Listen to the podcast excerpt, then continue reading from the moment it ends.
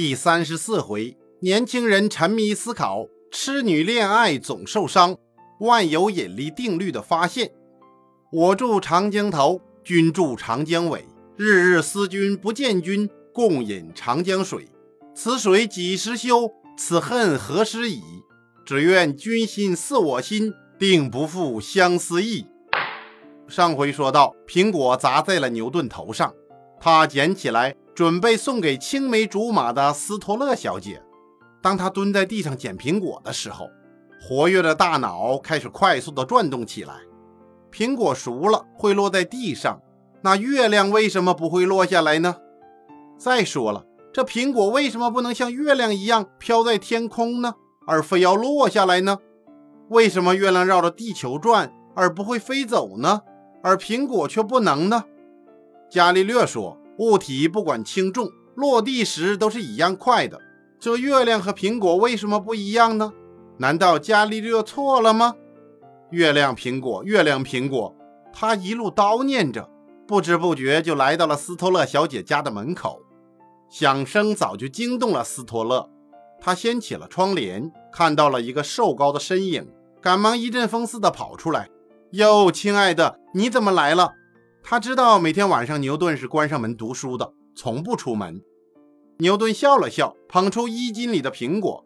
斯托勒想不到他还会这样多情，赶忙把他请到屋里，心里高兴得砰砰直跳，羞红了脸颊。他忙着又搬椅子又倒茶，而牛顿把苹果放下来，转身就走。斯托勒赶忙追上去，好不容易来我家一趟，也不多坐一会儿。这是我亲手给你泡的茶，尝尝吧。着什么急嘛？我家没人。牛顿却答非所问，问你个问题啊。外面月色正好，你说月亮为什么不掉下来呢？哎呀，你又中什么邪了？每天净和我说这些怪问题，我才不管呢。我只知道月亮下面我们两个人好散步，月亮掉下来不美好了呀？想什么呢？你想和我在漆黑的夜晚出去散步啊？斯托勒咯咯地笑着。其实他是很喜欢牛顿讲这些怪问题的，虽然他听不懂，但是能和牛顿在一起，总让他心里热乎乎的。这时，他把温柔的小手伸过去，抓住了牛顿的大手，把头靠在牛顿的肩上。牛顿也不再说话，他们就这样默默地走着。不一会儿，就来到了牛顿家。牛顿看着那棵苹果树，忽然他转过头，大声说：“斯托勒，我再送你回家吧。”“不用了。”你今晚这样痴呆呆的，送走了我呀，怕你找不到自己家了。斯托勒笑了笑，连忙抽出手来，转身跑回家去了。一连三天，牛顿没有出门，他把从巴罗老师身上学来的知识啊，全部调动起来，又翻出伽利略和开普勒的书来。他每天睡得很晚，又起得很早，起床以后，常常刚穿了一个袖子，就拿起笔来伏案计算。有时候啊，到了中午，别人过来之后一看，哦，他那衣服还没穿好呢。牛顿和他之前的科学家不一样，之前的科学家靠观测、靠数据，而牛顿觉得呀，要找出这些已知材料之间的联系，他要思考，要靠数学推导。他准备攻克苹果、月亮这个难题。牛顿不停地计算，牛先生就这么一边推导一边思考，苹果到地球的加速度。月球到地球的向心加速度，最后他发现这两个加速度的值是一样的，美妙极了。从不同的途径推出同样的结果，这是证明天上地下、苹果、月亮原来一个样啊，说明物体之间有同样的吸力。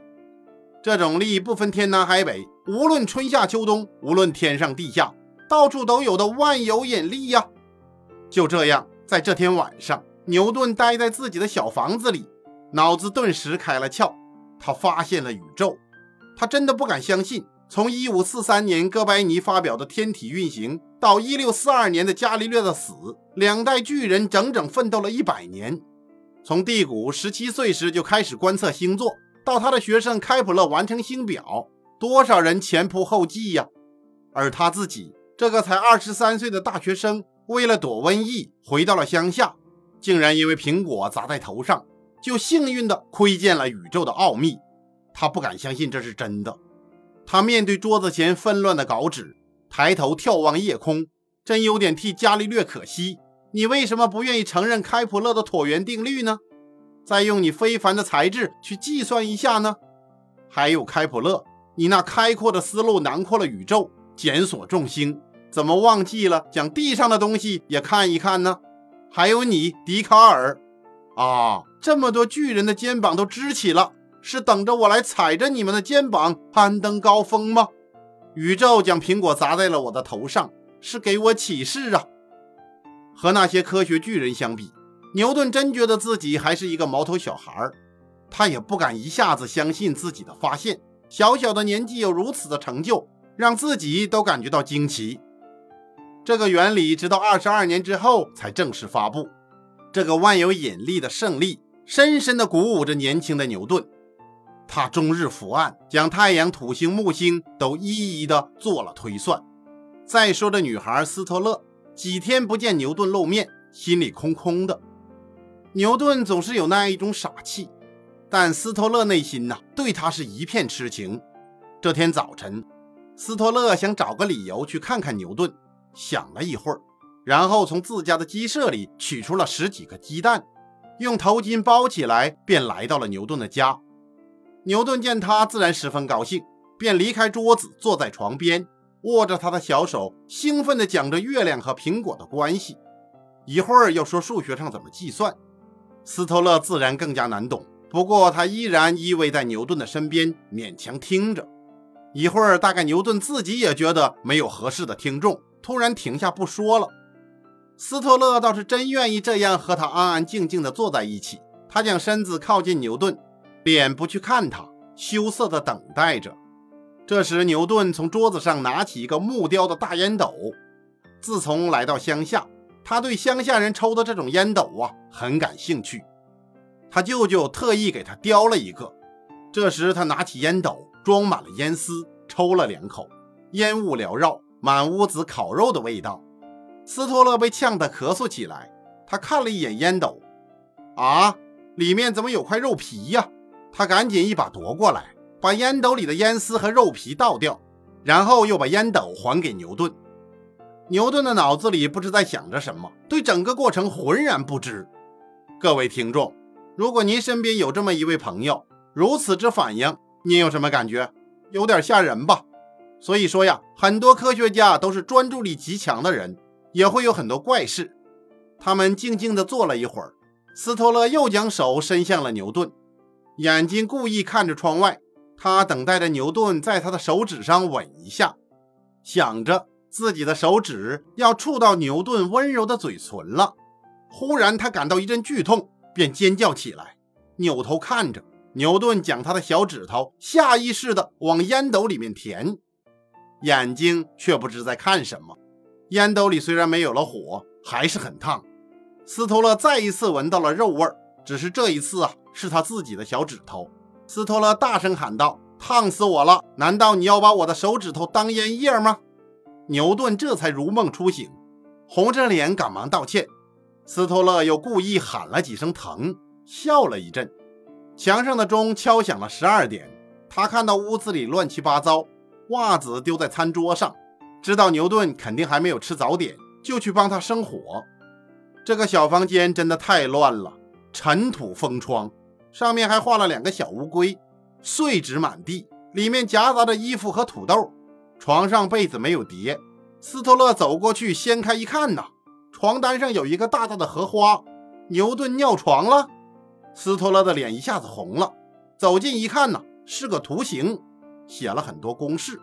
啊，牛顿又在床单上乱写乱画了。斯特勒转过身，地上的一个盆里堆着衣服，像个小山一样。他赶忙走过去，把窗子打开，一股清新的空气扑面而来。他又打了一盆水去擦阳台。这时，火炉上的锅已经开得哗哗直响了。他回过头招呼一声牛顿，说：“亲爱的，我那头巾里包着鸡蛋，请你煮到锅里去。”“是，谢谢。”牛顿说了一声，很是认真地站起来，掀开锅盖，将鸡蛋放到锅里。过了一会儿，斯托勒一边揉着衣服，一边说。亲爱的，蛋快煮好了，你先准备一碗凉水，然后我们就把蛋捞出来。牛顿说：“是应该的。身子却一动没动，还在那里画着什么。斯托勒看着他的背影，不觉笑起来。你呀，没人管你，准会饿死。便起身拿了一把勺子，到锅里面去捞鸡蛋。这一捞不要紧，他脸上的笑容顿然消失。他将牛顿推了一把：“先生，你就吃这个吗？”牛顿回头一看，原来锅里正煮着的是怀表，还有一双袜子。这回斯托勒真生气了，但是他还是帮助牛顿收拾房间，然后又煮了几个鸡蛋。可是他一句话也没有说。牛顿自知今天在女朋友面前出了很多洋相，实在不体面，赶忙把桌上的书啊纸啊用力推到旁边。他想啊，我今天真要陪一陪我的女朋友了。但是他无论说什么。斯托勒美丽的脸上啊，总是泛不出一点笑容。他们就这样默默地煮鸡蛋、吃鸡蛋。煮完吃完之后，斯托勒拿起自己的头巾，道了一声再见，便悄然离去。第二天，斯托勒让人送来一封很短的信。牛顿打开一看，几个大字映入眼帘：“亲爱的，或许我和您的来往打扰了您的工作，也许您本来是属于整个宇宙，不属于我。”我想，我们要在一起生活，说不定哪一天您就把我当做鸡蛋煮在锅里了。再见。到了这时，牛顿才知道糟了，马上提笔修书一封，表达歉意。亲爱的，我是个科学的痴迷者，却是个生活中的矮子。我是个智商二百九十的人，却在没有关爱中长大。希望你给我一次机会，我保证，如果树上掉下一个苹果，给你吃。如果树上掉下两个苹果，我把大的给你吃。你这么难看，我都说你漂亮。虽然我不会说好听的，希望你和我在一起。这封信寄出去了。有情人能终成眷属吗？我们下回再说。